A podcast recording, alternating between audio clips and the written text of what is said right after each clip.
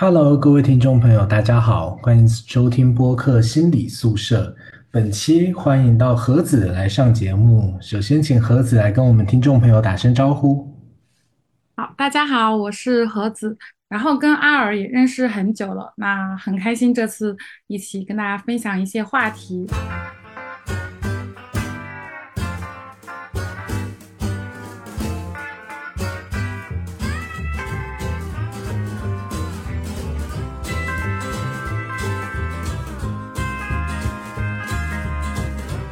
欢迎欢迎。对啊，我们刚才对一下，到底是几年认识的？可能有五六年了吧。对，有很久了。嗯，我们是在 Soul 上面认识的，然后当初认识也就是，嗯，偶尔会聊一下吧。当时还蛮常聊到一些关于性别的话题的，有时候会，应该不算争论，可能就是讨论一些不同的看法，或者是相同的看法。然后事隔这么多年，想知道盒子，如果今天再问你说你的性别这件事情普遍存在于社会上的这种感觉，你有什么样想要说的吗？就很多年前去聊这件事情的时候，我只会单纯的觉得，可能说大家提起性别会觉得，哦，那就是性别差异，然后或者是性别压迫，甚至说是男性强女性弱这种天然的想法。现在回想呢，会觉得这些问题并不是简单的基于性别上，而是基于整个社会架构，是一个社会层面上的一种压迫，还是比较让人难过的。因为读了很多书，去又见识了很多人很多事之后，就发现原来所谓的性别议题背后，其实有更多的原因值得我们去深究嘛。嗯。你你说指的是两性之间，好像不仅仅是呃这两个性别的天然差异，而是跟社会的权利有关，是这样吗？我可以这样理解吗？嗯，对。就我最近有在看那个《父权制和资本主义》，是上野千鹤子的这本书嘛，然后他就有讲到，其实父权制当中呢，它为什么一直能存在于？其实有一个原因是，它和资本主义是属于。大家是可以互相从中获得一些利益，并且能够持续的走走下去，所以就发现哦，原来并不是单纯的只有男性压迫，而是说背后会有一个推手。我目前因为这本书我只看了开头，所以可能没有办法完全 get 到上野老师的意思，但是我会嗯初步的感觉是这个样子。嗯，对啊，肯定一个一个。制度或者一个现状，它能够推行，呃，延续下去，肯定是它在各方面的利益至少目前达到了一种平衡。那我们要往下一个平衡来推进，我感觉就是中中间有很很多的工程，并不只是撬动一个点。对，然后这本书其实我还蛮推荐大家读的，就是我去搜它的时候。当时很评论最高的，说是我这心情现在像是第一次读到《资本论》那种十九世纪的工人，就非常震惊。这里面涉及到非常多的呃历史啊知识，包括很多理论方面，是我们日常接触不到，甚至说日常被很多一些普遍的事情给蒙蔽了，会觉得这就是正常的现象。但其实我们没有去反思它背后为为什么会造成这个样子。嗯，好像有启蒙的感觉。对他这个书可能会比，呃，上野的其他的书写的更深入一些。上野老师他有一本书写的是从零开始的女性主义，那本书就比较简单好懂，可以当入门书。但是这本书呢，我还是蛮推荐大家去读一读的。嗯，那如果我们要谈女性或者是女性主义这件事情，我。因为我觉得，如果从一些我们社会上大家都能够更感同身受的一些现状，例如说最近很热烈被讨论的关于性骚扰的这种情况，你有什么样的经验可以分享吗？如果说是经验，我有看到，就是说有博主说，我可以很大胆的说。没有一个女性是没有经历过性骚扰的，这句话还是非常赞同的。嗯，就我和我记得我小学六年级的时候，当时小学六年级毕业就是要进入初中的阶段，那么进入初中的阶段呢，当时毕业老师会对我们给一些指导，我们以为只是全班开班会，但是当时第一个经验就感觉哇，原来世界上会有这样的事情存在，就是我们老师告诉我们，我们班上有一位男生，他父亲是因为不确定是强奸还是强奸未遂一个未成年。然后导致入狱，而他的儿子在我们班读书，然后我们到毕业才知道这件事情，就有一种深深的恐惧。嗯，进入初中之后呢，那个男生依旧也在读书，但是初中会分班，碰不到他，所以只是偶尔会看到他的妈妈会从校外扔钱生活费给这个男孩子，但是我们已经有一种完蛋了，世界就是我们的生活的。地方已经有一些不安全，有一些危险了。这个是我第一次意识到，原来这种新闻上看着很远的事情，其实身边就会有。这个是我第一次觉得，虽然不是说性骚扰，因为当时是接触不到什么性骚扰的。呃，等到也不是说接触不到，是我那个时候还没有接触到。基本上女生进入青春期之后呢，会普遍的大概率的会被骚扰到。我们。以前宿舍女生，甚至说是同事的女生，在一起讨论，就会发现，可能因为同事间或者朋宿舍间，大家会袒露一些秘密，但是会有人选择去保留一些秘密。但是，据我三四次的这样一个集体的聊天，我们会发现，就我会发现，在我们这次讨论当中，十个人有八个人都会袒露出我有这种经验，我有这种经历。嗯，然后一听哇，非常震惊，就有一种在读那种很恐怖的小说一样，就像房思琪的那个故事一样。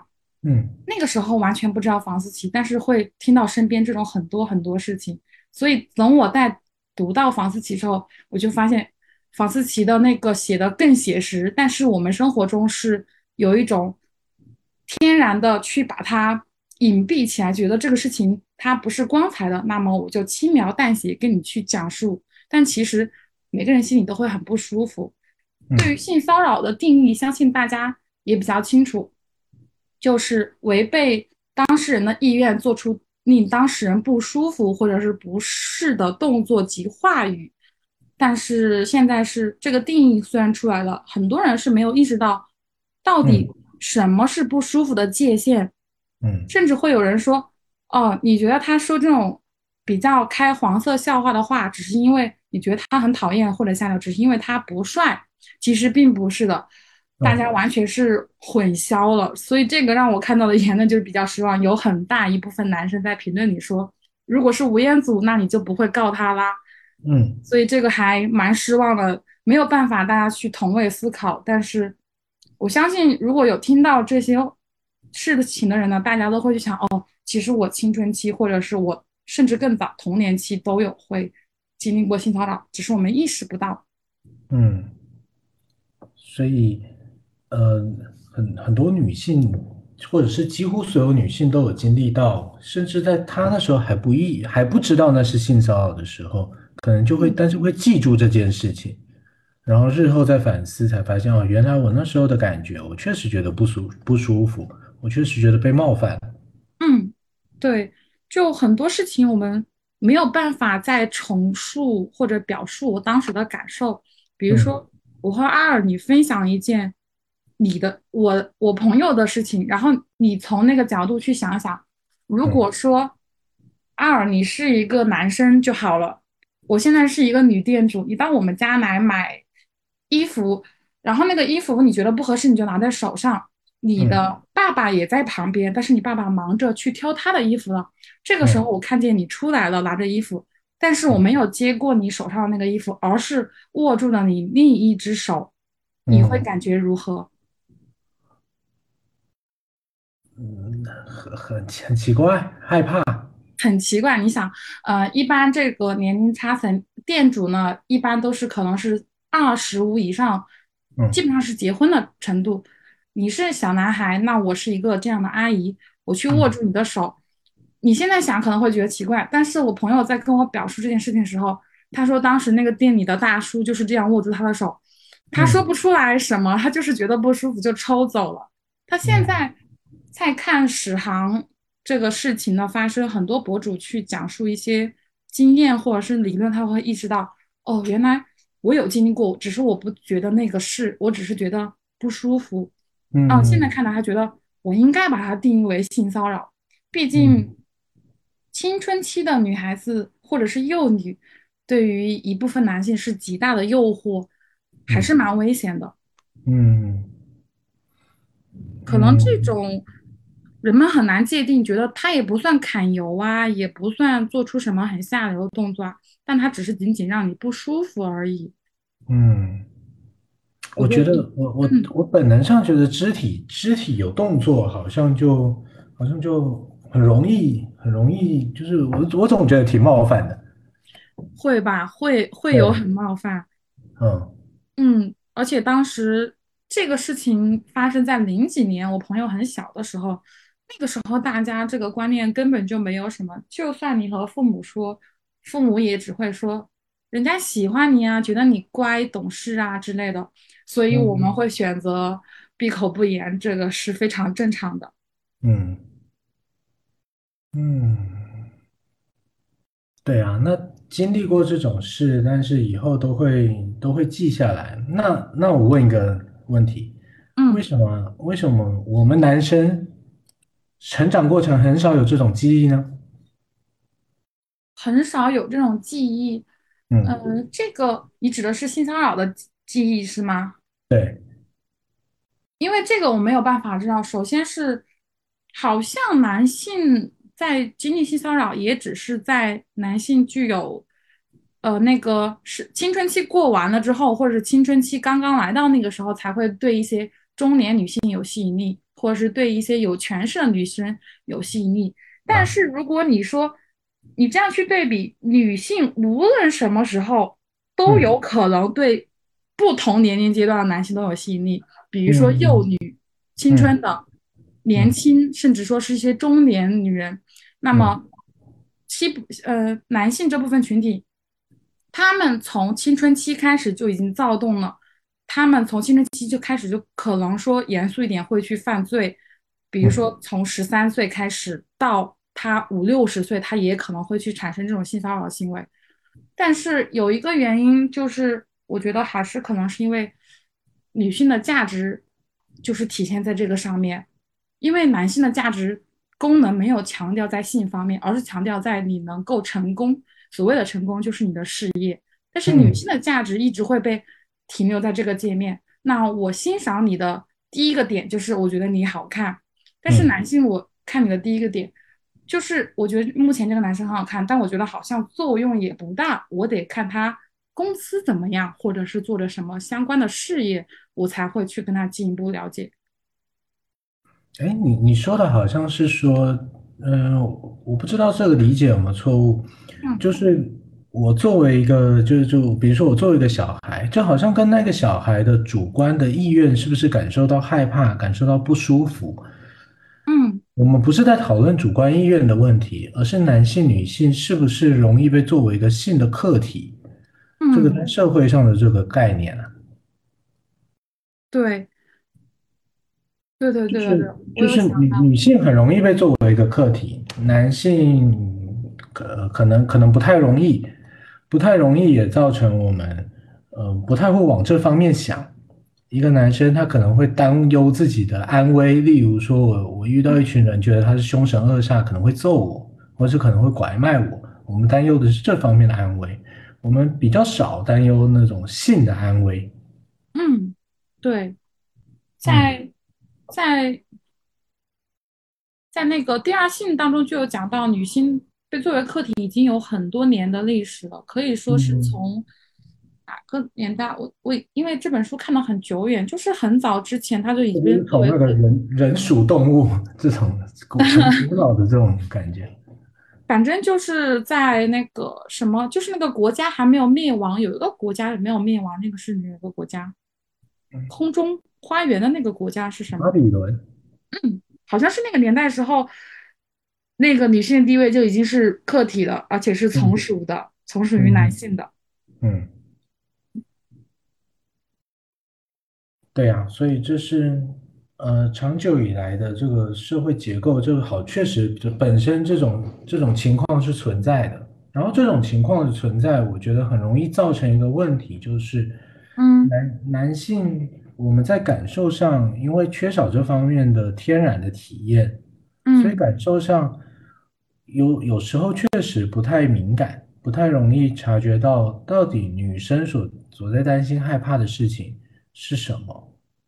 对，他其实是真的有些体会不出来这种。之前不嗯是有一个笑话吗？嗯那个笑话我记不出，记不到原来的是什么样，但是我理解出来的意思就是说，如果我生了一个儿子，我要去报复别人，那我就是把他的女儿娶过来，然后去糟蹋。嗯好，这个是说用儿子报复方法。然后说，如果我生了一个女儿，那我就让女儿去祸害他们家，比如说充当小三。这个笑话嗯其实听起来非常的让人不适，就是有一种怎么样受害者都会是女方，或者是说女性这一这一个群体。嗯有很多笑话，小时候听是没有觉得有什么，现在听嗯会觉得非常的不舒服。嗯，哎，那那我问一个很很粗浅的问题，所以这种笑话跟性有关的笑话是不是不能讲，或者是说不适合在女异性面前讲？这种笑话，嗯，我觉得。我觉得跟性有关的笑话没有什么安全的呀。听这么一说，看看什么性的笑话，有一些性的笑话是没有说，有的性的笑话，比如说，呃，嗯我今天看了一个笑话很搞笑，就说如果你没有任何害怕的事在这个世界上，那你会嗯做什么事？然后评论里面就会有女的说我要睡四五百个男人，或者会嗯有什么之类，这种大家就觉得哄堂大笑，因为事嗯实。但是如果你说是有一些笑话，像我刚刚举例的那种。就是很明显，我能感受到遭殃的是女方，女性那一嗯方。那我觉得，嗯，不是很好笑。包括指一些外观上的笑话，就现在可能听的比较少，但是以前在网络不怎么流行的阶段，经常嗯会有黑木耳这一说。现在听起来嗯是非常侮辱性的词汇，嗯很多这种侮辱性词汇已经不不不能提到说能不能在异性方面讲，而是说嗯你这个笑话背后的意义也不算我们较真吧，是因为我们真的意识到这个事情就是不是的。如果这嗯样子的话，你觉得不能在异性方面讲，你在同性方面讲，那他们就抱作一团喽。那我觉得他们也不会有什么意识到一些进步啊什么的。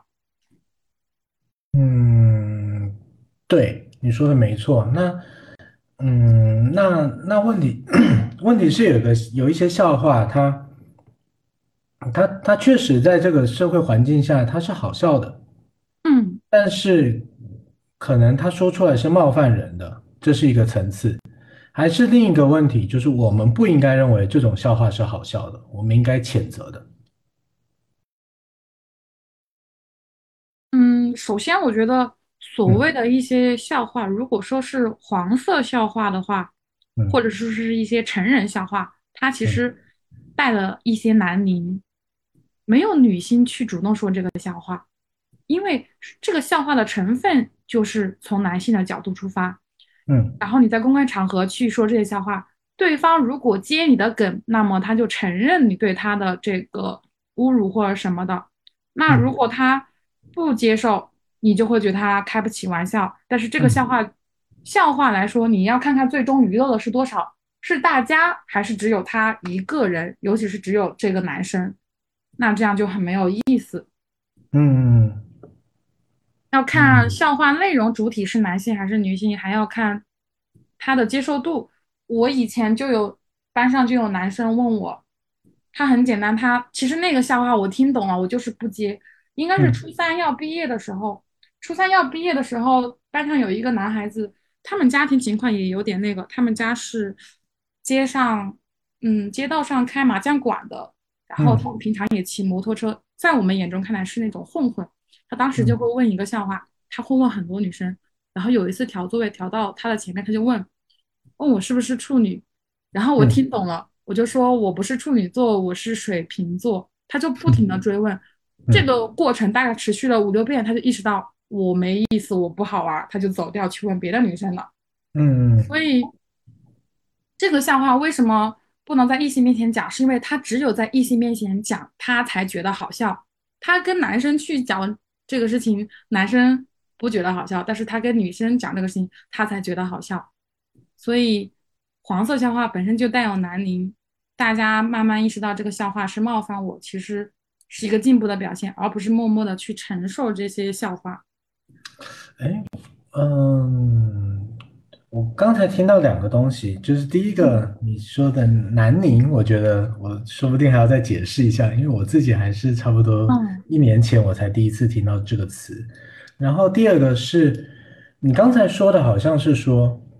重点不是笑话内容，我不知道是不是这个意思。重点不是笑话内容，而是我们说笑话的这个行为本质上是在本质上是在利用这个行为来取乐，来骚扰异性，所以这件事是不对的。对我差不多是这个意思。就算它内容再怎么变换，但是如果这个笑话起到了一种你侮辱到我了，你就开心。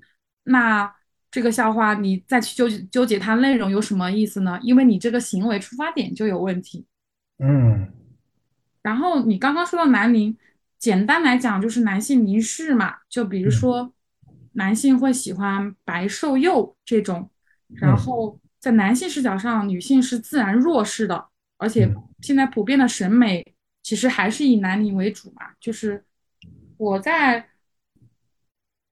视频上有关注一个比较黑，然后又比较胖，但是又很健壮的运动员女性，我就觉得我很欣赏这种力量感。但是总是会有男的在下面说，说她是张飞，说她是各种什么的。其实他们自己还是有点接受不了这种形象，他们还是希望说，要么她变白一点呐，或者是什么什么的。嗯嗯，南宁就是一个束缚嘛。嗯。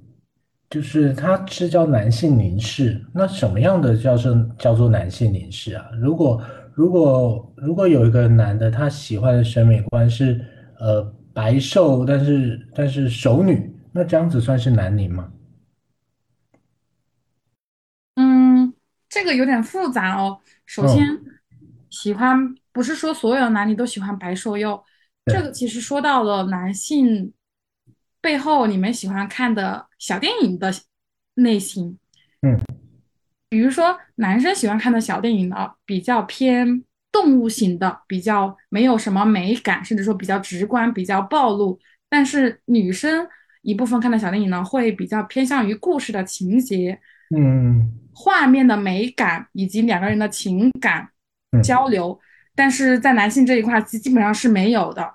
然后再从男性的这个喜。喜好上面再去分不同类，比如说熟女系列、少妇系列、呃小孩子系列和青春期系列。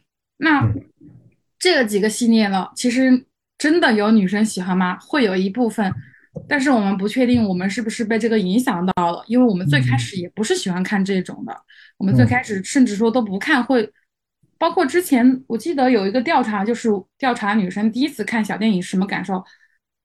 百分之七八十以上选的都是非常恶心的感受，后面才会有人开始说，嗯，自己接触了很多人，睡过了很多人，会觉得哦，这个小视频有一些乐趣所在。但是不得不怀疑，会不会是因为我们要强行去习惯这种视频？因为市面上几乎偏向女性向的作品呢非常少。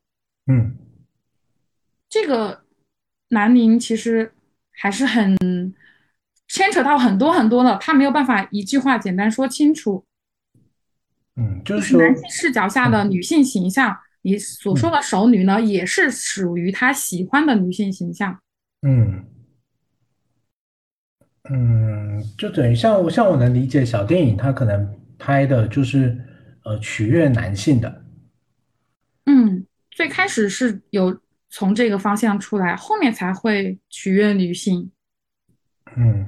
所以说，取悦男性的这个确实，他有点可能拍摄的内容就是，甚至让另外一方感受到不适的。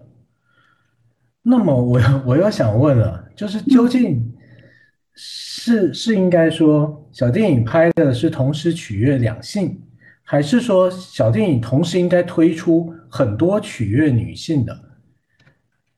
我的意思就是说，究究竟是一个更和谐的大同社会，还是其实不是？是权力应该更平衡，而有更多更多的偏向权力另外一方的东西，应该要应该要呃，应该要舒展开来，应该也要被看见，或者是也要出现，是到底是哪一种呢？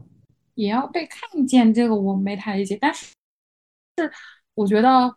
嗯嗯，在尤其是在亚洲文化这一块，欧洲那边呢，我不太怎么接触。但是在亚洲文化当中，小视频当中的女性角色基本上属于被动、害羞，甚至被凌辱这种非常不舒服的状态。嗯，而这个状态呢，其实也很符合亚洲女性这个隐忍的状态。嗯，所以这个关系，如果你说一开始。去多拍一些女性像取悦女性。其实我现在有一种感觉，女性都不知道怎么该取悦自己，这个才是一个问题所在。那那如果不知道，是不是该探索呢？对，就是应该。我我们究竟该往哪个方向鼓励？就是应该多探索，还是应该？应应该多探索，应该多探索。近几年不是小 S，包括一些明星有去推出那种女性的玩具吗？就是鼓励女性去探索。哦，这个因为这是没有关系，我跟你是本能性的打枪。这个没事，因为我看一些微博，他可能看到我是我的那个微博号是女性，他就会推那种广告嘛。然后我一看，哦，小 S 代言，然后除了小 S 之外呢，还有一些女性博主代言，就是说他们就会说这个使用感很好啊，然后也鼓励女性这个性自由啊什么的。所以这个方面其实还是值得探索的地方，它其实还是属于可以说，我目前我在网上能看到的女性向的电影非常少。我上一次看好像是几年之前，我这几年都没有怎么看，但是我感觉基本上变化也不会太大，嗯，还是大部分以取悦男性为主，嗯。然后，嗯，还有一个南宁补充的就是。男女还有一个所谓的男性视角上女性，它其实就是物化女性。嗯，这个就可以等于了，南宁就是等于物化女性。对，嗯，这我反正觉得很多人是有知道这一点的。嗯，所以我我听到目前的感觉有点像是我这样子描述，你听听看。嗯，就是作为一个人。我们处在权力高位的时候，我们就会衍生出很多的情绪。例如，我们会可能会感到高兴，可能会感到优越，可能我们就是凌辱弱者，我们会觉得兴奋起来。人就是这样子，这可能也是一种天性。嗯，所以我们重要的是，我们要看到男性跟女性在这个社会上面很多的他的权力差距是存在的。导致我们的这个这个天性在这个结构下是被激发出来的，而不是我后面这句话我有点不太敢确定，而不是而不是这个天性是不对的，嗯，是我们要看到这个结构的差距存在，所以我们很很可能会作恶，这样子讲，嗯，你觉得呢？我想一想哦，嗯，就我会觉得。我 我有给你发个消息，就是不知道这个词能不能讲，就是所谓的男性女性的地位差异或者是不平等的差异。其实说到女性，她到底在争取什么呢？其实也是在争取这个，你看看能不能讲？我不确定。我看一下。嗯，应该可以吧。嗯，好。就是你刚刚说，女人也要顶起半边天呐，我觉得这应该可以吧？对啊，对啊，女人也要顶起半边天嘛。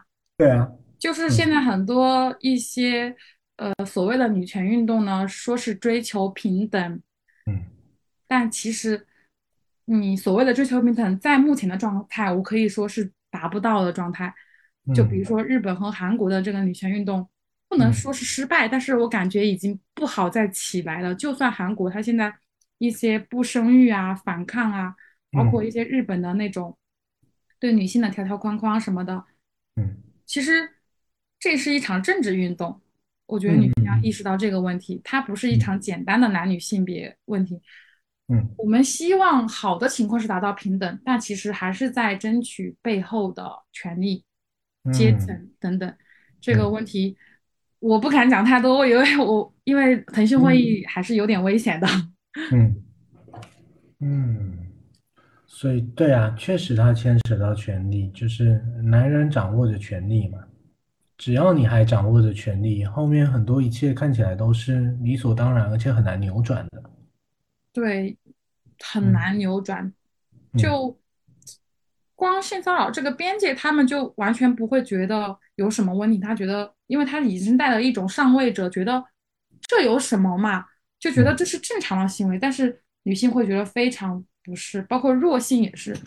然后你前面说那个，我又想到你前面说，为什么男性男性很从小到大很少会受到这方面的性骚扰呢？其实嗯有，但是是很隐蔽的一方，不知嗯道你有没有接触过。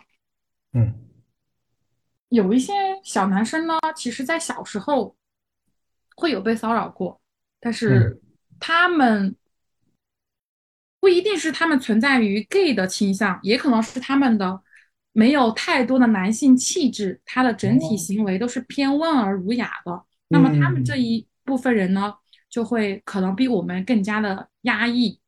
我们班嗯上，我小学三年级时候有一个男孩子叫什么什么杰，反正听起来就很好听。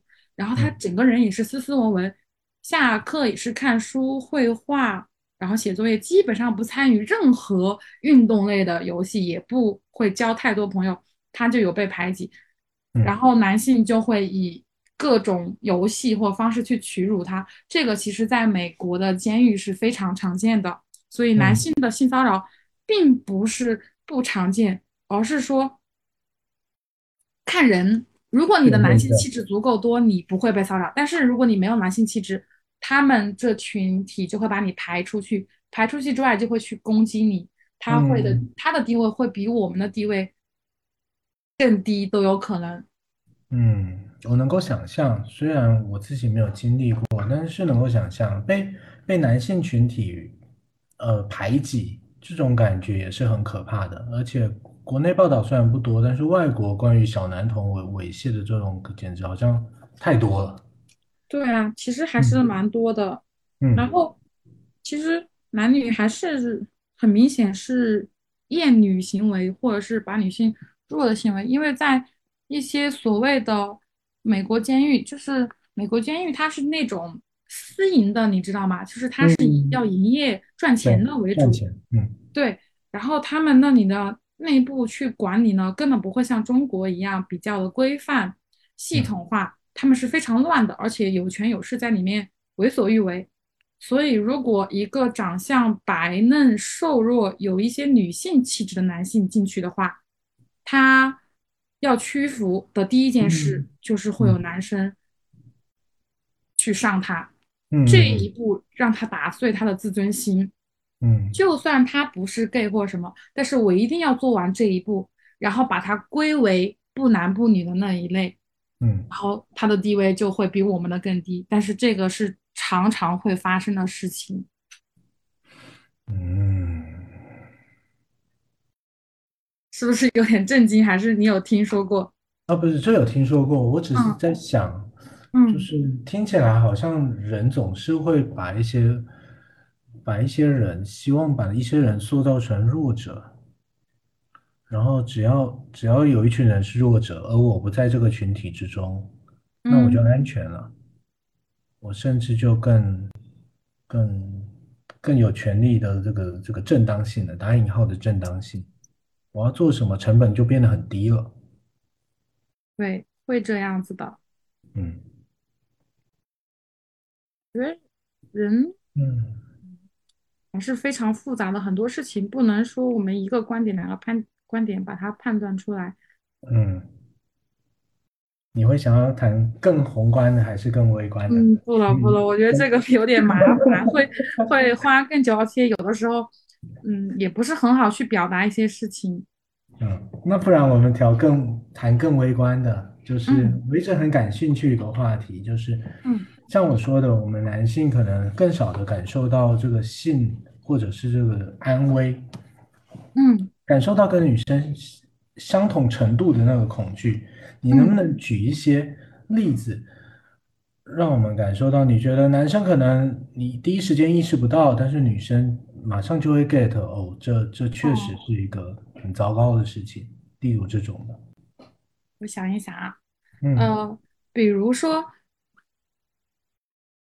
如果说我在坐火车的时候，我们知道嗯火车的卧铺车厢是有六节，那嗯么如果说一般杂呃平均分配的话，可能会是三男四女或者是什么样的分配。但如果有一次我是一个年轻女性，我是刚嗯好是买不上高铁票，我没办法坐到这个火车或者是什么嗯原因，但嗯是那个时候呢，正是很多人进城打工的一个时节，就是刚过完节假日。于是会有大批的农民工，对，也就是说三十以上，甚至说是六十以下都有可能的。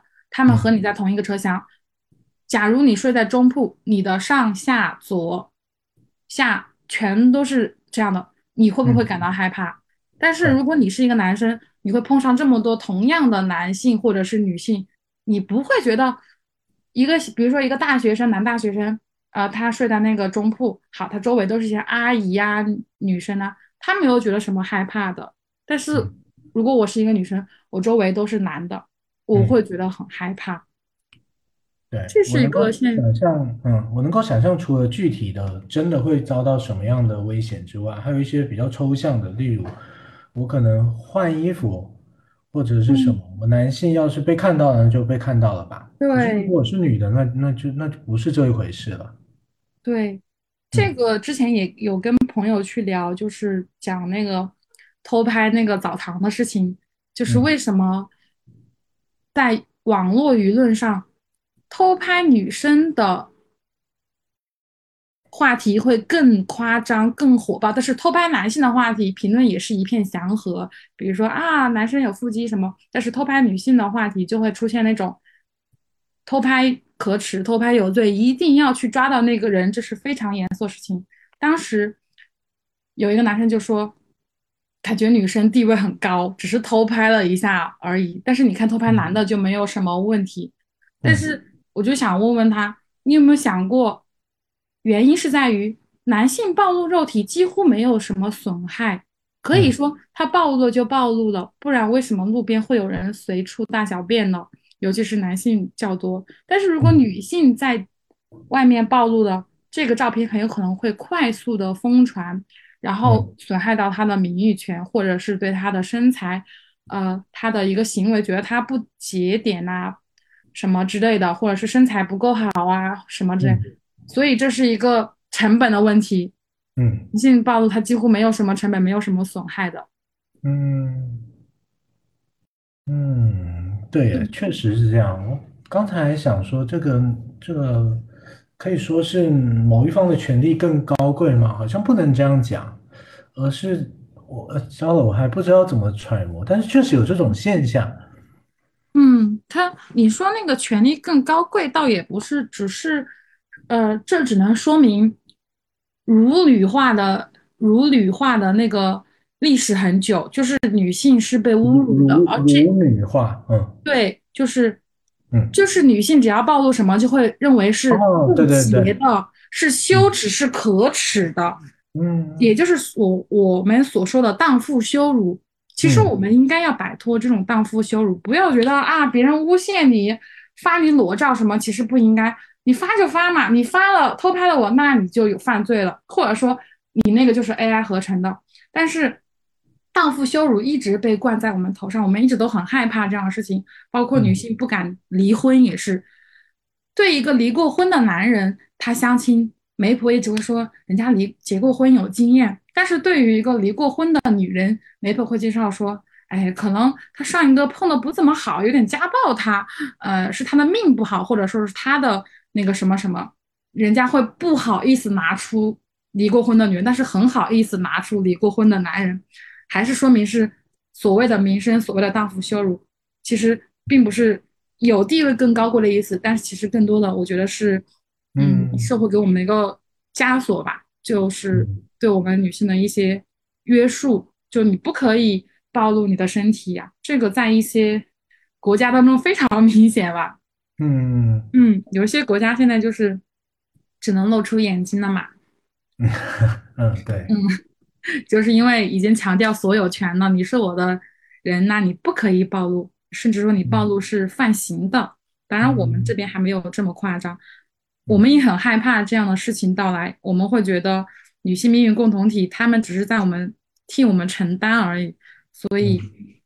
我会很鼓励女性要摆脱所谓的荡妇羞辱等等的，所以等于是同样的行为，同样的甚至同样的身体好了，可是女性是不一样的，因为女性的身体暴露了，并不只是简单暴露这个物物理上的现象动作而已，其实它背后会呃牵扯而来的很多都是长久以来被视为客体的这种恐惧。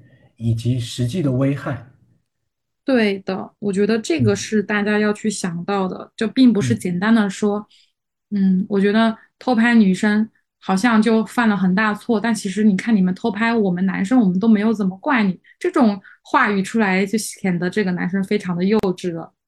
嗯，这个也是。前段时间有一个男博主做这种实验嘛，想试图证明，结果 评论里就会有很多女生来去讲述这个事情，觉得他的这种行为非常的幼稚。证证明什么呀？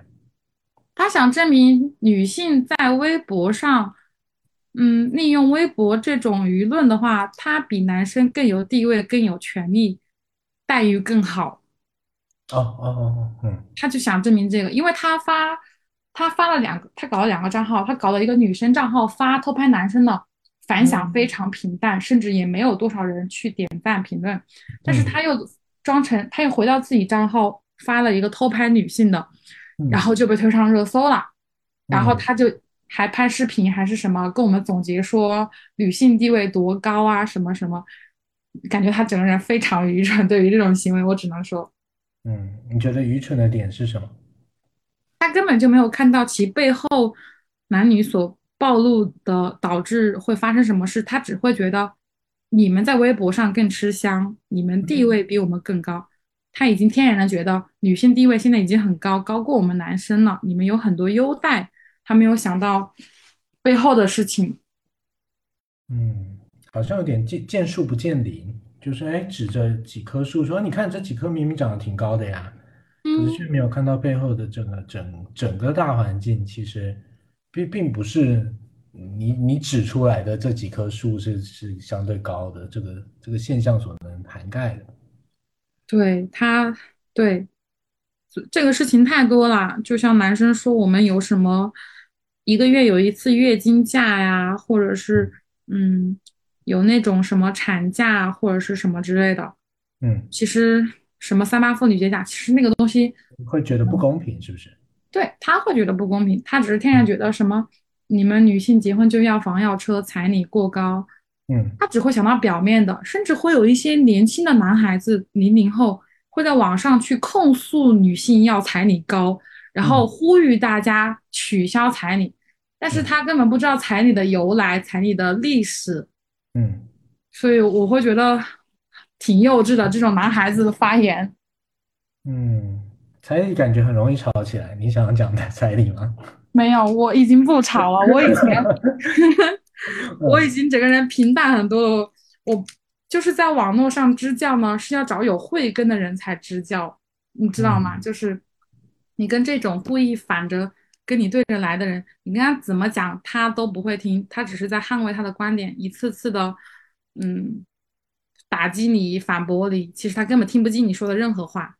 嗯，我我有个朴素的，跟跟那个，嗯，跟跟性别没有直接关系的这个价值观吧。嗯，就是我我总觉得我可以怎么样，但是我不我不希望我去提倡一个怎么样。就是这种感觉。哦，嗯我我大概懂了，这个确实是可以做到的。这嗯，个跟性别也可以说是没有说直接的关系，但确实是我可以怎么样，但是我也觉得我可以提倡怎么样。就是我我我不提倡，但是我我我是这样做，反正你爱接受我不接受我，这是一回事。但是我去提倡，好像总总觉得在我这里就就是好像变了样，我好像要嗯，为我提倡的那件事负责还是什么的。可是有时候我自己都搞不太清楚是非对错。上的那件事负责，你指的是你在发公共事件上进行一些发言吗？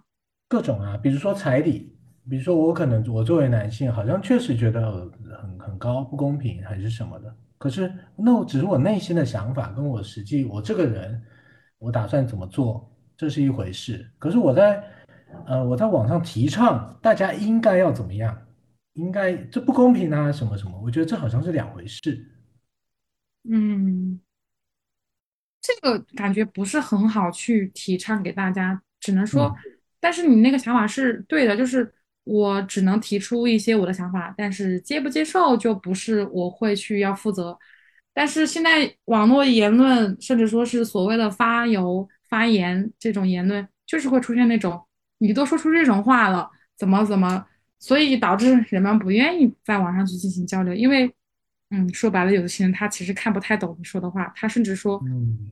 他在试图找出你的话语当中哪些问题，然后进行攻击，是这样的。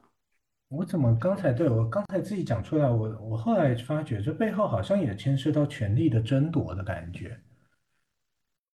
就是嗯，我总觉得，我我我，个人我个人为我自己为我康景祥发声，嗯那嗯一一对一的交流，我觉得相对而言好像武器比较平等一点的感觉。可是我要去提倡一个，好像是我想要营造一个大势大的声浪，来让我处在这个声浪之中，那我就更更理所当然，好像有一点点这种感觉。当然我也没这么高尚，我只是我只是在思考 我为什么会会这样子。嗯嗯，你你这个发言确实就是不是上次还有跟你讲去讲那个姜思达的发言吗？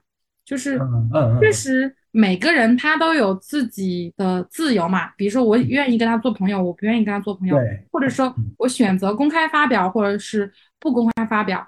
但是这，个自由呢，确实法律不会因此去限制你的自由，但嗯。是你没办法去避免别人评论的自由，这，个就是嗯，互联网上一个现象出现吧，就是他们只能说，因为他们也没有能力去制裁你什么，他们只能去通过发言、点赞、转发嗯。等等讨论等等去，因为那也是他们的自由，所以嗯。这个各种事情上发言上确实是这样，所以嗯。我发言会先看对方的一个接受程度，如果嗯。他不 OK 的话，我就不打算跟他继续讨论了。嗯。嗯，对，一个事情成为 公众话题，跟成为一个个人的选择，还是本质上是两回事的。你要是。成，你要借用这个更公众的力量，那确实就要接受公众的检验了。对啊，公众话题，就比如之前不是这几年总是会有一些所谓的明星或者是网红，然后开始上热搜，暴露对方出轨及各方面行为，然后让大家开始为他们展开辩论。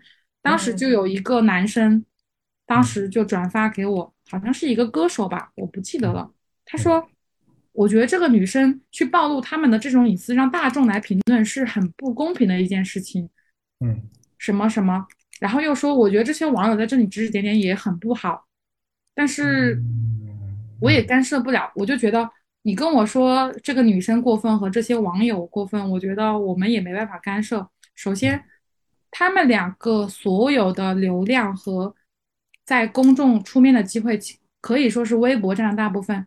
那嗯他前面秀恩爱的阶段都有展现出来，到后面分嗯手的阶段，他也会展现出来。这个是他们应该承受的，可以说，你既然嗯是公众人物，你靠这碗饭，那你应该承受一部分。那至于网嗯友这一块儿，我确实是对网友的评论就看一看就好了，因为每个网友每个网站的评论都会有一些不同，比如嗯说知乎和豆瓣的评论的那个群体就很明显不一样。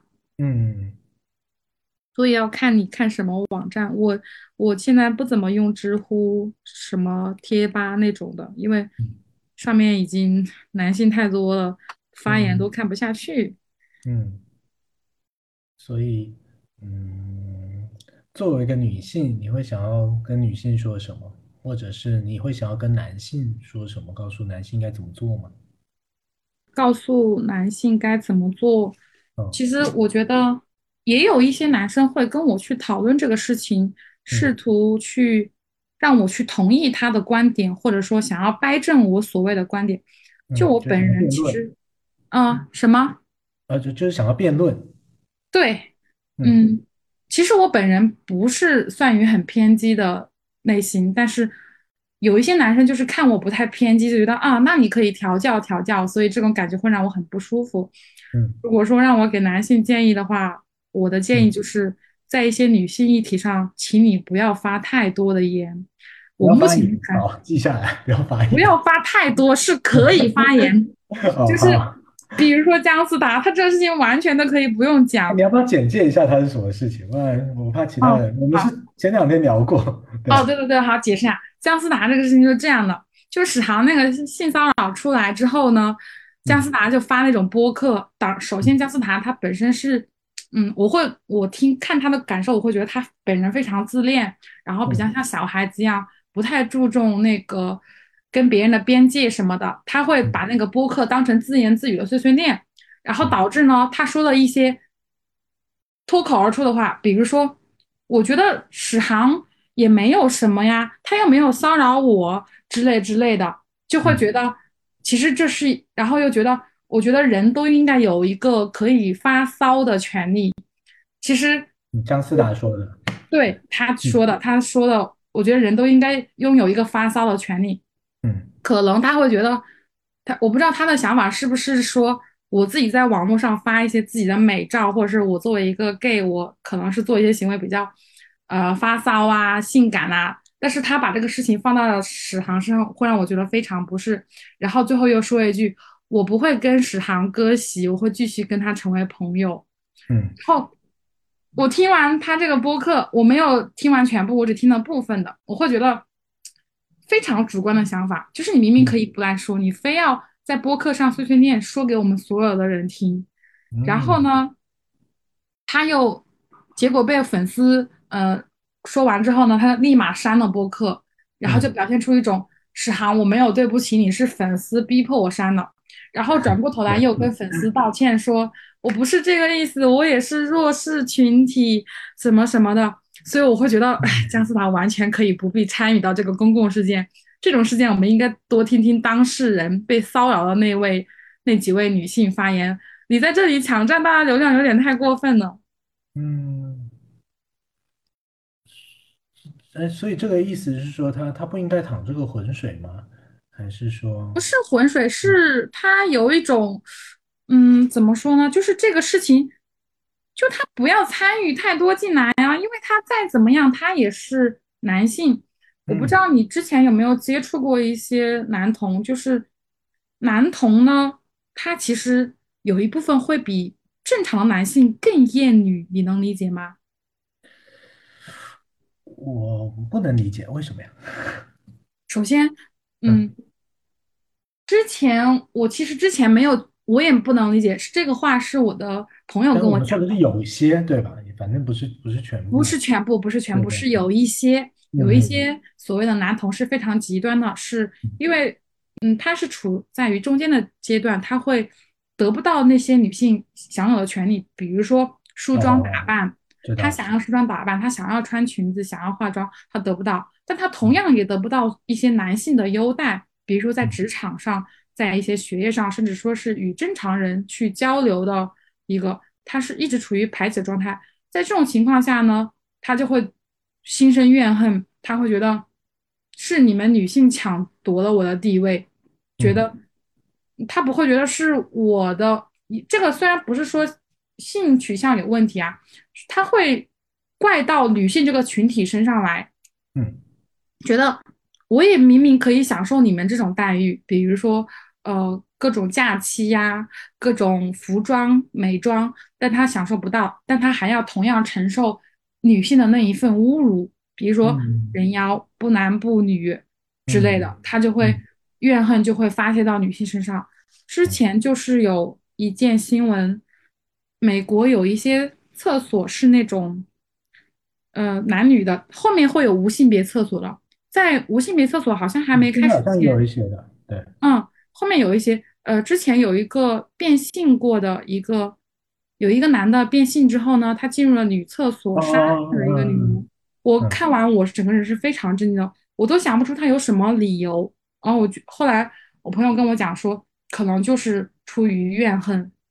嗯嗯嗯，反正姜思达这个事情给我感受非常不适吧，就是他所谓的嗯说骚话的自由和空间，你放到这种公共话题上来说，那你只是觉得史航只是说骚话，你觉得他并不是在性骚扰，嗯那性骚扰就是性骚扰，不要用骚话来开脱。所以我觉嗯得他完全混淆了这个概念，而且他在这里，他其实也心里有点愧吧，不然他不会去删除自己的播客什么的。嗯，所以你给的第一个建议就是说，不要说过多的，因为人的话嗯可能是很容易偏颇的，而偏颇的就很容很容也很容易造成说，就是不顾及受害的弱势的那一方的感受了。因为我们说话也，你你要一碗水端平也不太可能，嗯，所以必然好像就会很容易造成这种结果。对。然后，嗯，我之所以觉得男性不要参与太多那个言论，是我有一位朋友，嗯他是很喜欢马克思主义那一块儿的，就是他嗯当时跟我介绍的时候，他说他是女权主义者，我当时觉得好笑，我没有理他。好，嗯大概过了一个月以后，我们开始断断续续的聊天，后面就聊的还行，我就问他，你为什么当时会说你自己是女权主义者？你是想要 表达你要接近我、追我吗？他说嗯没有啊，因为我信奉马克思主义，我觉得我就是女权主义者。好，哦然后我就跟他稍稍讨论一下，我说你之前说这句话的时候让我很不舒服，我就没有大家理你。后面我们聊了一个月之后，我可以说从我们这一个月的聊天，我觉得很多时候你的想法你还是比较难本位的状态，你嗯根本不会考虑到什么，而且你所有的话都在拿理论那一套来应付我。那理论这个东西呢，它能不能实践是一个问题。包括之前嗯说到，也是前两天和你讨论的，他会觉得一些女性想要互相帮助，成立一个渣男记录表放到网上，他会嗯觉得这些女的做这种行为就是暴露男的隐私啊，为什么不去报案呢？这也说到一个正常途径嘛，但嗯从始至终都只是在讲理论知识和正常途径。我就发现他其实根本不是所谓的女权主义者。后面又跟他聊了很久，说他意识到，哦，我确实没有想到这一方面的。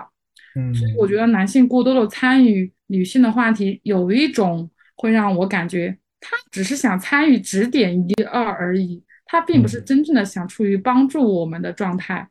那嗯我也不知道他到底是什么心态。我会觉得男性参与太多，如果说像一个女权男博主，他在女性当中获得一定的好感，或是获得一定的影响力，我嗯会很担心他在里面会不会夹杂一些私货，这个是非常常见的事情。之前也有嗯知名男女权男博主的事件，大家应该也有知道吧？嗯，我是不知道，但是你知不知道？就是《奇葩说》里的 那几对有一个啊，哎，谁啊？我我就没有在用微博，对，哦，你好久没有用微博是吧？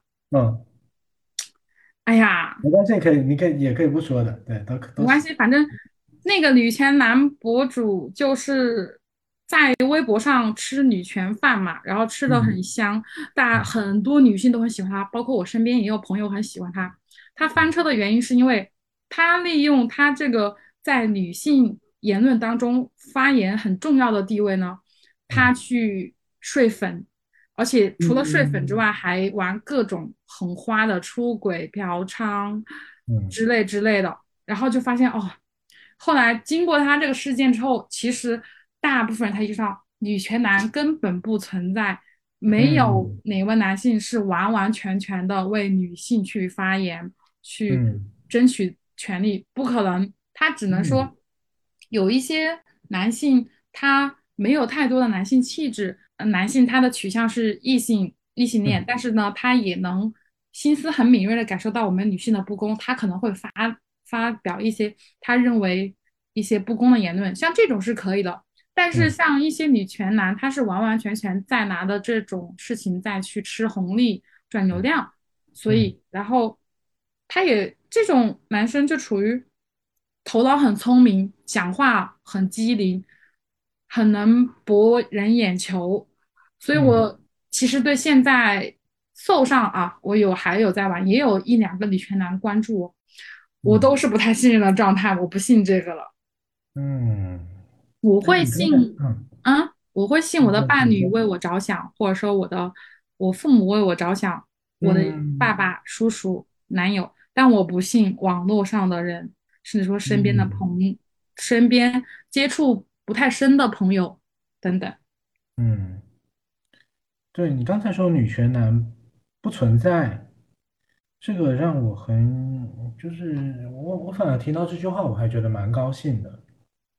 就是一方面，一方面你说你会相信你的伴侣对你好，父母对你好，这个个别的、具体的、真实存在的这个事件，这种情感，我我其实也是赞同这个态度。就我确实也是觉得，与其与其讲讲话讲的就是多漂亮，那倒不如你实际到底是怎么对人的呢？那实际上行为是很重要的。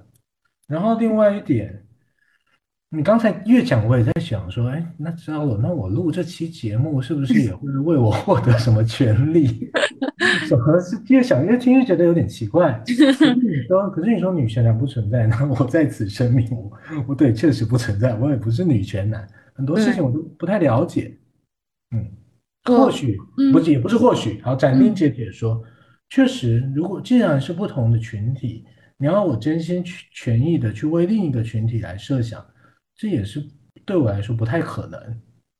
对，从这个角度来讲，真的不可能。我没有理由为另一个群体去发声，而且是完全发自内心的。嗯，所以我刚才就是一路在听，我也一路在想，我本来要放在节目最后讲的。嗯，我也在想，哦，我觉得我我说的很多话，以我的个性而言，我都很有自保的倾向。就是我我我。我说话我会尽量保护我自己的安全，这是我最先要顾虑的，或者是保护我自己的名声，这是我最先顾虑的，而不是女性的权益。我坦白说，这个其实很正常。我刚认识阿尔的时候，我就觉得阿尔是一个非常 聪明的人，就是那个聪明是指你的为人处事非常的，嗯，可以说是处理的很好吧。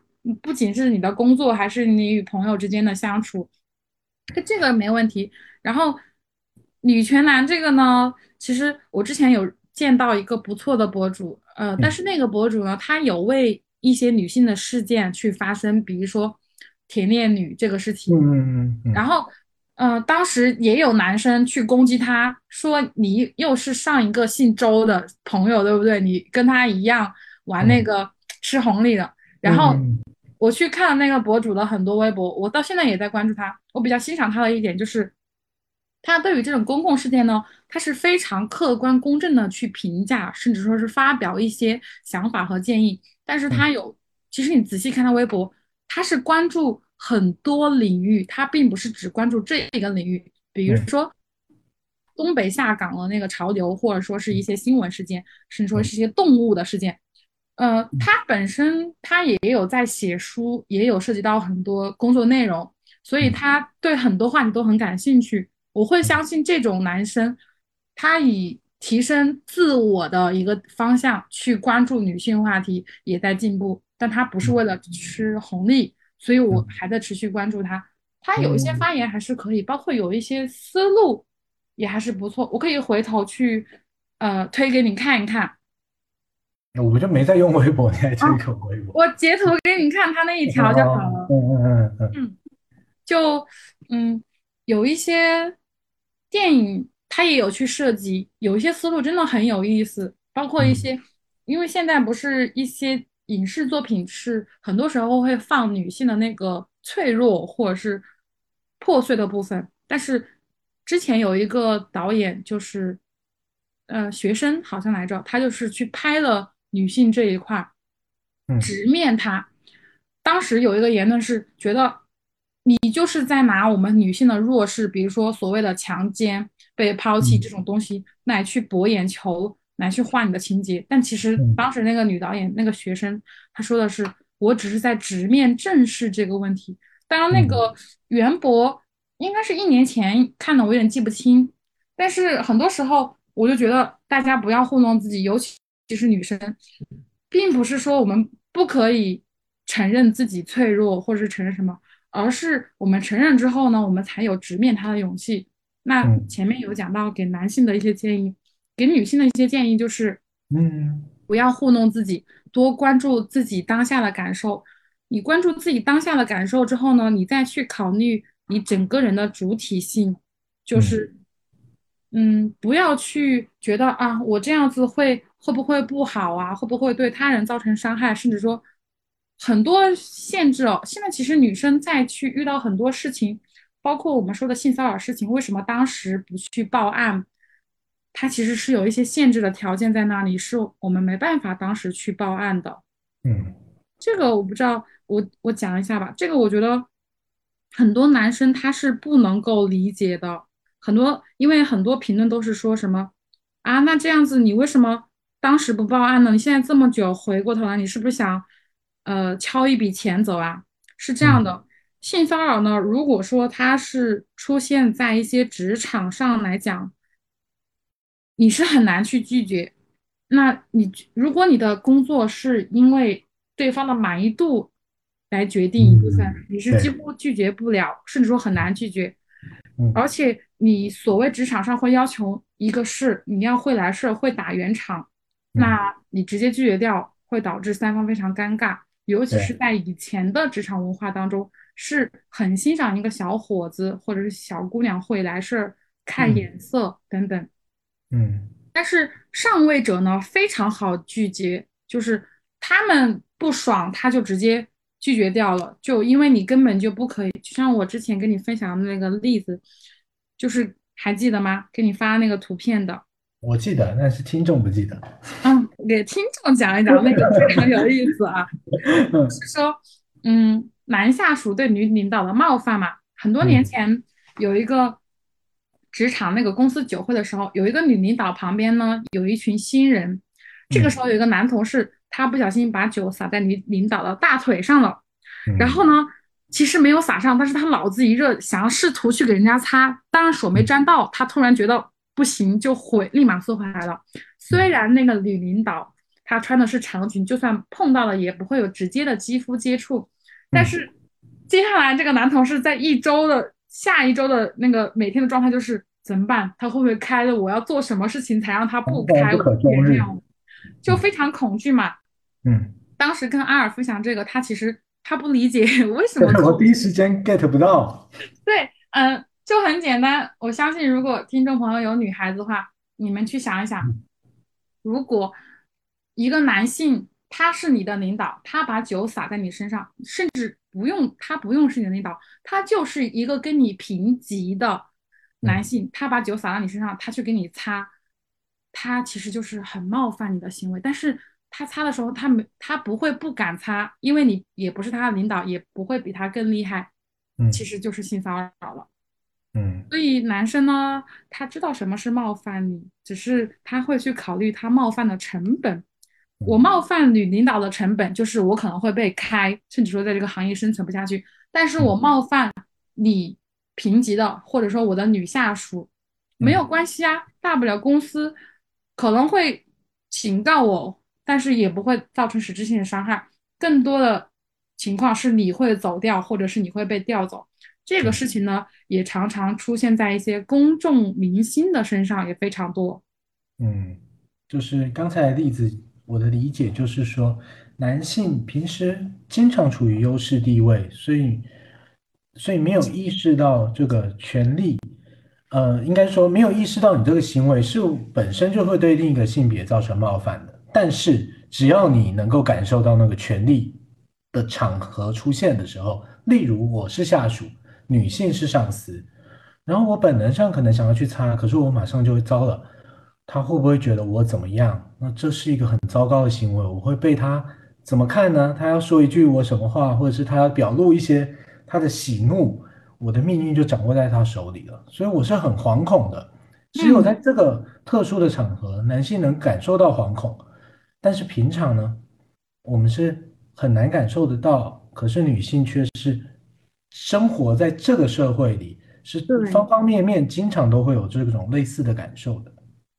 对，经常会有，就是你，在职场上会碰到这种所谓的女生拿去陪酒当花瓶也好啊，或者是办公室的肢体接触也好啊，或者是下班后的开会这种啊，常常会出现。嗯，确实这个还比较麻烦哦，出现在我们社会。也希望男生朋友多意识、多关注一下身边的这种情况。其实男生去关注这些，对他自己是有在进步的状态的。因为女性是在进步，但是男性还是停留在之前的那个想法。嗯，所以的给女性的是说，不要糊弄自己，就是不要忽视自己的需求，不要自己骗自己了。对，因为嗯。还有就是还有个角度，我不知道你能不能接触到。作为母亲和女儿的话，有没有发现很多时候母亲是在这个家庭当中有点助纣为虐的这个状态？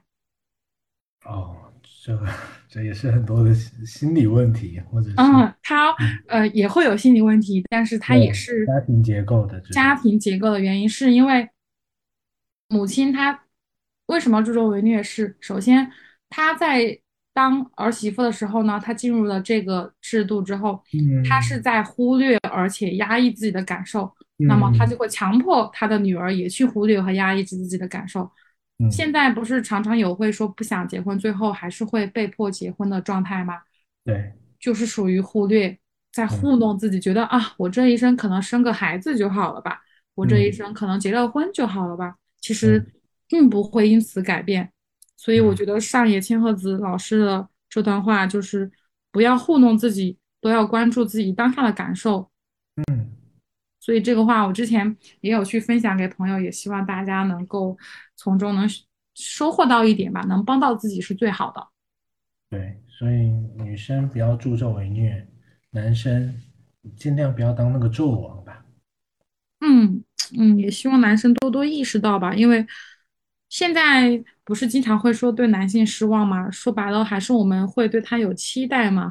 但是如果真的没期待，就很像韩国那样子了。哦，对，韩国那个怎么觉得好像对立的很严重？其实我都有点，嗯，我我都不太能理解。但是我我唯一能够想象的，好像是双方都面临了很大的压力，生活竞争方面的压力，导致嗯。导致很极端的，我只能捍卫我自己这个群体的，就是这个一亩三分地了，不然我自己也是被剥削的，很惨。对啊，对啊。他今年新闻那个韩国的新生率出来，真的让人很吃惊。但可以说他们那个女权运动是失败的状态，所以有一种破罐子破摔也没也是没有办法的办法，然后掀起了一阵六 B 四 T。这个你知道吗？六 B 四 T。嗯，不知道，你问我什么我都不知道，再科普一下吧。啊，要补课啊！六 B 四 T 它其实存在于有很久了哦。嗯嗯，六 B 四 T 简单来说呢，是对女性的一个一个群体吧。然后，诶，我看看，竟然好像我看看官方的解释是什么？这个之前在豆瓣小组呢有一些群。或者是小组，但是被封掉了，就是我们很打击。六 B 四 T 是互联网上一些那种女权主张，呃，是六 B 是指不结婚哦哦，我看到，嗯，啊，你有看到啊？不结婚、不生育、不恋爱、不发生、不与男性发生性行为、不购买厌女产品和单女互助，厌女产品就是比如说脱毛膏，像这种，就是因为、嗯因为女性有体毛是不好的嘛，然后单女互嗯助就是。婚女和单女是两个群体，婚女会，因为婚女她结婚婚之后，她会很多角度会从她的老公或者她这个家庭出发，所以她会为男性发言，她就会去攻嗯击我们这些单女。嗯哦，四 T 呢就是脱塑身衣、脱宗教、脱御宅文化和脱偶像。六 B 四 T 就是起源于韩国，嗯，嗯国内其实有很小一部分，但是我们可能很难见到，因为隐藏的很深，而且因为国内很打击，现在大家所说的偏激女权，有一部分可能是他们。嗯，我能够想象，如果我是女性，我要争取我们为为了我自我们自己的这个福福祉的话，那确实好像这这是一个很终极的杀器啊。对呀，对你嗯，首先没有 B 就已经很那个了，对不对，结婚不生育，其实对很多男性来说就已经是逆天了、造反了一样。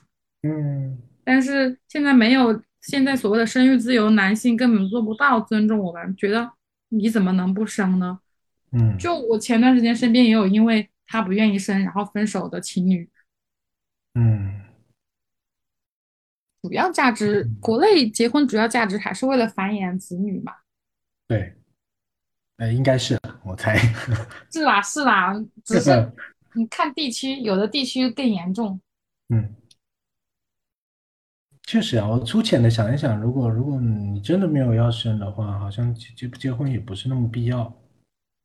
嗯，结婚主要是制度不大好啊。如果说是结婚之后离婚也还好，那大家也可以理解为我们是丁克。但是现在是对属于，嗯，大家不会终极丁克，会半路反悔。再就是你离婚时候很多制度都不太友好，对啊，我也觉得。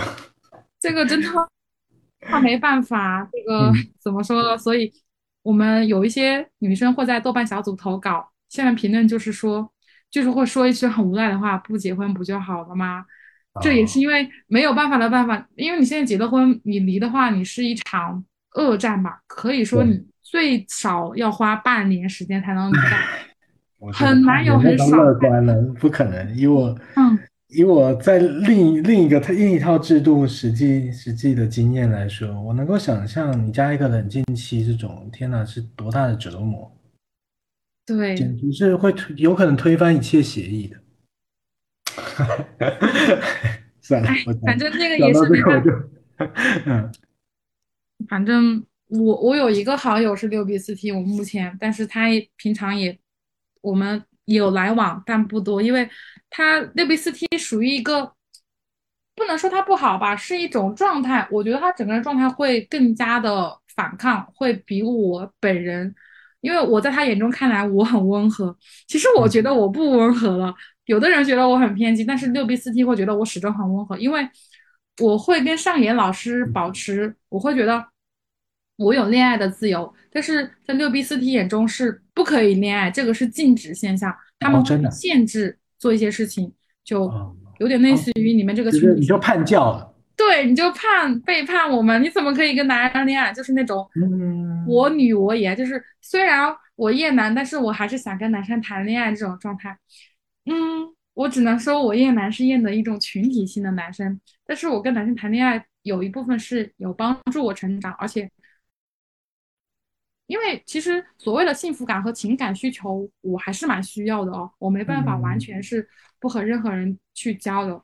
六 B 四 T 几乎可以说跟男性，我目前看到我不确确定准不准确，我会看到他们跟男性交流是无法正常沟通的状态，是除嗯了辱骂就是不怎么理睬。当嗯然，这个只是网络上的现象，他嗯们比较抱团，比较自己会抱团，比如说会去网上不是有一个言论说，嗯，说什么？我看一看，就是我记得前两天和朋友还有再去讨论这个事情，就是说很多千千篇一律的意思就是说男性无法理解女性，你理解不了女性生活的艰难。其实我感觉嗯从女权运动的角度来看啊，期望别人理解，有一点像政治撒娇，就是你已经不要再去期望别人理解，然后没这有一种像他们在抱团，有一些精神慰藉，但是其实女权运动呢是更需要一些实质性的东西。嗯，应该要自己掌握权力。嗯，要客观一点，正确一点，不能完全是从嗯抱团呐，所谓的男女性别差异等等的。其实它是一场政治运动。嗯，所以你刚才讲到说，对我们好像都会在一个光谱上找到自己的位置。比如说，有些我们可能太过激进了，我把我自己摆在什么位置？因为我自己也是需要情感的，感觉好像，嗯，我们也都是在一些理念跟人性之间，以及理念跟人性之间还要掺杂掺杂很多我们自己做的不好的部分，就是就算就算要屈从人性，可能也做的不是很好；就算要就算要追求理念，我们经常也会犯错的这个空间。就做的踉踉跄跄的往前走，找到一个位置。嗯，反正也不是一条简单的道路，不然也不会走了这么多年才刚刚觉醒。我可以，我觉得其实有点像刚刚觉醒的状态。我觉得状态还没有达到很好。上野老师他这段时间不是跟国内合作了很多吗？其实我就是有一种感觉，他是不是看韩国和绿？日本的那个女权运动有点失败，他有点着急，所以他这么大年纪还跑过来中国跟我们去连麦，想要努力去引导我们、带领我们，因为还是很缺乏的。我们虽然网上看的女性女权所有的很多很团结，但其实生活中很少。可以说，我工作当中几乎只遇到了一个人女同女同事和我有去聊。然后另外一个女同事呢，反而是说你少看点这些东西，嗯，非常常见，还是多以现实为主吧。嗯，能影响到身边的人，相对孤独的路。对，能影响身边的人最好嘛。所以我之前发朋友圈，R 有看到问我是不是要上这个节目，就其实因为 我有觉得我真的有影响到我的好朋友，就他结婚之前一直是属于。很保守的状态，然后整个人也是听婆婆、听公公的，嗯，没有二话，然后很压抑、很难受，甚至说对男女交往这个观念也非常封建。这个所谓的老公也只是他们两个同居了之后就在一起，他只会找一个男的跟他同居，然后结婚，他没有去尝试别的。我会，我之前建议就是说，你不如多谈几段恋爱比较好。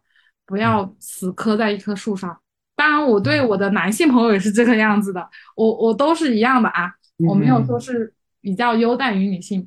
嗯，本身人的情感体验，如果只有一个或者是两个的话，然后就立马结婚生子，进入到了婚姻的阶段，其实是非常枯燥而且比较艰难的。你几乎可以说，没有多少快乐的东西值得你回忆。像我母亲就是，嗯，对啊，我确实，我确实也觉得，就是感情，就是呃，很多人在感情上面都是很笨拙的，例如我，我也是，但是还是慢慢会成长。所以，如果如果如果经验太少，确实很容易很容易很局限，或者是很拘谨。会啊。我觉得六 B 四 T 里面有一个不恋爱不结婚，其实他们有有缺失情感这一块儿，会有会影响到吧？就是他们有的会人会觉得要像男性一样去争取工作上的权利或者是政治上的权利，不要像女性一样整天去看一些情情爱爱。但是其实男性的这种缺很缺乏情感教育的。我我之前有和男友聊过，就是问你有没有觉得你的人生当中情感教育比较缺乏，所以你不怎么勇于直接表达爱。他就很诚恳的告诉我是有的，然后他就沉思了一会儿。其实所谓的像男性一样生活，我也不是很提倡。我觉得要像一个正常人一样去生活，你都要有，不管是情感、工作，或者是所谓的精神、呃肉体啊什么的。嗯，你所期望的就做做梦吧，期望的理想国是大概长什么样子？理想国啊，哦，对，就理想的世界，对，理想的世界，理想世界还是希望可以平等吧。就毕嗯竟我第一次听到女权的一些话，当时是哪里看到的？就说是女权不是说是什么，而是替我们追求平等。但我嗯现在意识到，是因为平等达不到嘛？我觉得能嗯平等就很不错了。比如说，嗯呃，乔麦这个有一个作家叫乔麦，她和嗯她老公的状态就是那种，她写作，她老公做摄影师，但是她老公有大量的时间带孩子，于是她会主动承担起这个嗯状态。我觉得很少有人能达到，而且她老公是很愿意去维护这个家庭的状态。嗯当然也不是说他不管，两个人都齐心协力管，在此基础上，没有看到他们俩有特别明确的分工，而是一起去做相同的事或者是不同的事。嗯这嗯个还是我目前看到比较好的这个嗯情感状态吧，或者说是婚姻关系，因为嗯能看到不错的婚姻关系很少了。然后另外一个 Papi 酱，我觉得也不错，但是 Papi 酱后面我没有关注了。但嗯之前她那个，她跟老公的家里人是从来没有见过面的，双方父嗯，母也没对，见过面，这个很难得。现嗯，在我感各自过觉几乎年什么的，对，完全是过两个人，我我嗯觉得这个状态也很好。我不希望父辈那一群掺和进来，我是很嗯反抗这个的。嗯嗯，好啊，你你最后还有没有什么想要讲的？最后啊，你有什么 要总结的吗？嗯，我自己觉我自己觉得哦，嗯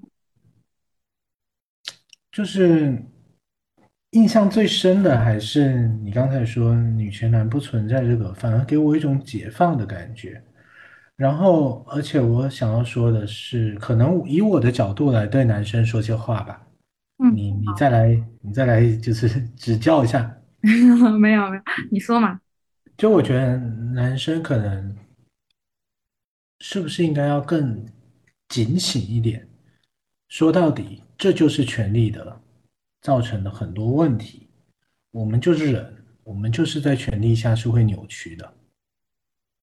我们嗯可能顶多能做的，也只是让自己不要扭曲的太严重而已，因为有有意识到权力对我们的作用，好像也只能做到这样，就是不要再把事情导向到太多关于生理，只看生理，或者是只看一些表面的权利，只嗯只抓住森林里的几棵树，而不是嗯重点在于背后的整个权利。我们处在这个位置，我们就是会扭曲，稍微尽量尽量尽量意识到这一点。我我这个很保留，对啊，没事没事。嗯嗯，反正呢，我是不会有男性对男性有什么期待，因为嗯我已经觉得，我觉得基本盘就是这个样子。然嗯后你刚刚说，呃，男性，我们现在这个权利下面，很多人会有一些，嗯，不管是路啊还是什么，我们会有一些心理上会有一些扭曲。其实，我希望男生和女生都要去意识到，很多嗯时候生活当中会有一些障碍。它其实是长久的规训，就是比如说很简单的例子，男生要买房和嗯女生要变美，这两个就是所谓的障碍。我要变漂亮是一个嗯很麻烦的事情，我要买房也是一个很艰难的事情。嗯你要想一想，这个长久障碍其实就是一个规训下来，其实嗯多从这种角度上去思考吧。当然，嗯，不要去反思，因为我发现一个现象就是，女嗯生太喜欢去反思是不是自己的问题，而男性可以说很少会有男性自己反思我的问题，他会推到另嗯外弱势的那一方。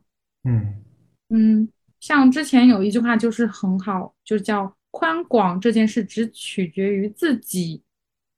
就是很多时候，嗯，现在因为我估计听众可能还是比较偏年轻化，因为 年纪大了也不会听我们这种人讲话了，就是可能会有恋爱经验或者是人生很多经验。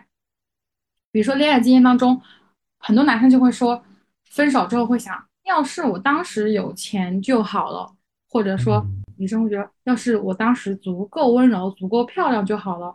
其实说白了，就是这些规训夸大了这些作用。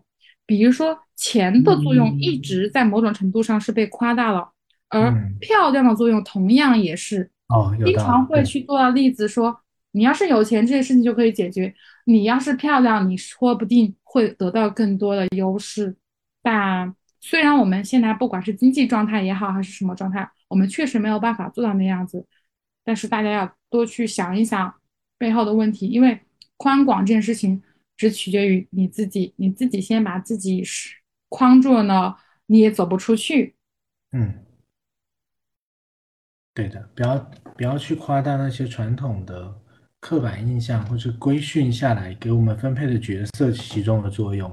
事实很有可能不是如此的，你多谈几次恋爱就知道了。对，因为我也在突破我自己的规训，我也分享一下，就是我一直有一种就是叫什么美丽羞耻吧，就是我不太会穿好看的衣服。或者是化好看的妆，独自出门，就是我觉得啊不行，没有底气，就是我承受不来别人的眼光。但其实我心里一直都是很想去做这件事情的。嗯，这个跟服美役不相关，服美役是另外一件事情，因为这件事情只是取决于我想做一件事情。比如说，我不想再穿着显得我很温柔、很文静、很。优雅的那种衣服了，我想穿我想穿的衣服，想染我想染的头发，所以我也在突破这个规训。我今年回家就想要不要染个蓝头发，但是我想想还是不要了，就是还是在惧怕这一块儿。嗯，也希望大家都能做到吧。嗯，好啊，那我们今天节目就到这。嗯，好。嗯，也希望大家呃听到之后有一些收获啊什么的，都可以来讲一讲。这样能帮助到大家，最是最好的了。对的，女性不要太太多反思自己了，男性就少讲点话吧。就是男生他很自信嘛，那你们也自信起来呀。嗯，好，那这呃就到这里结束，然后欢迎大家订阅我们的播客心理宿舍，我们下一期节目再见，拜拜，拜拜。